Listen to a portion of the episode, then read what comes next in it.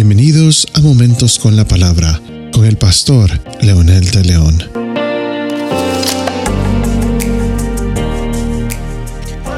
Uno de los grandes problemas que he visto a través de mi vida es que muchas personas tratan de salir de sus problemas por sus propios recursos.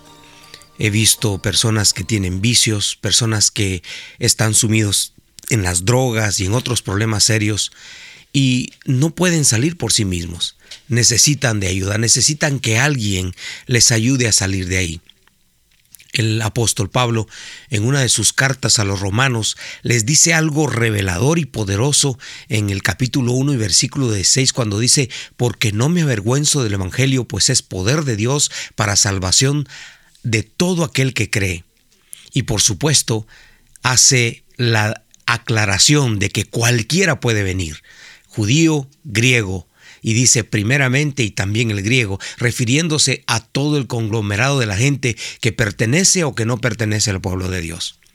Es interesante estudiar este pasaje. La primera palabra que encontramos es que Pablo dice que no se avergüenza. Por supuesto, se imaginan ustedes la persecución que tenían los cristianos en el tiempo de Pablo. Se reían de ellos, se avergonzaban de ellos. Es más, les ponían apodos. Y mucha gente, inclusive Roma, estuvo un tiempo, pero con todas las ganas de destruir a la iglesia cristiana. Y Pablo dice, yo no me avergüenzo del Evangelio porque lo he, experimentado.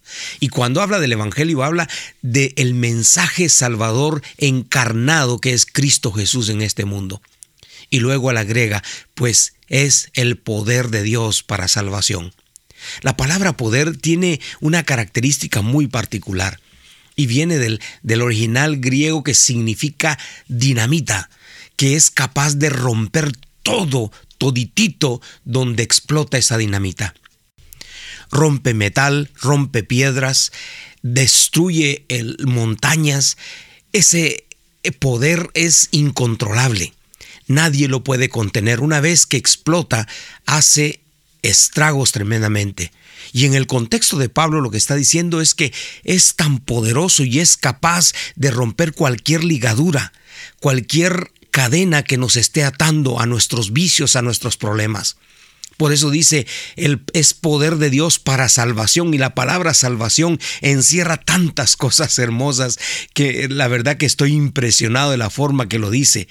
La salvación no solamente es liberación, pero la salvación también es preservación, la salvación también es sanidad. Por lo tanto, creer en el Evangelio, el Cristo encarnado, invitarlo a nuestra vida, es darle el poder y la autoridad para que destruya cualquier situación que nos está encadenando. Y el requisito que Pablo dice es para todo aquel que cree.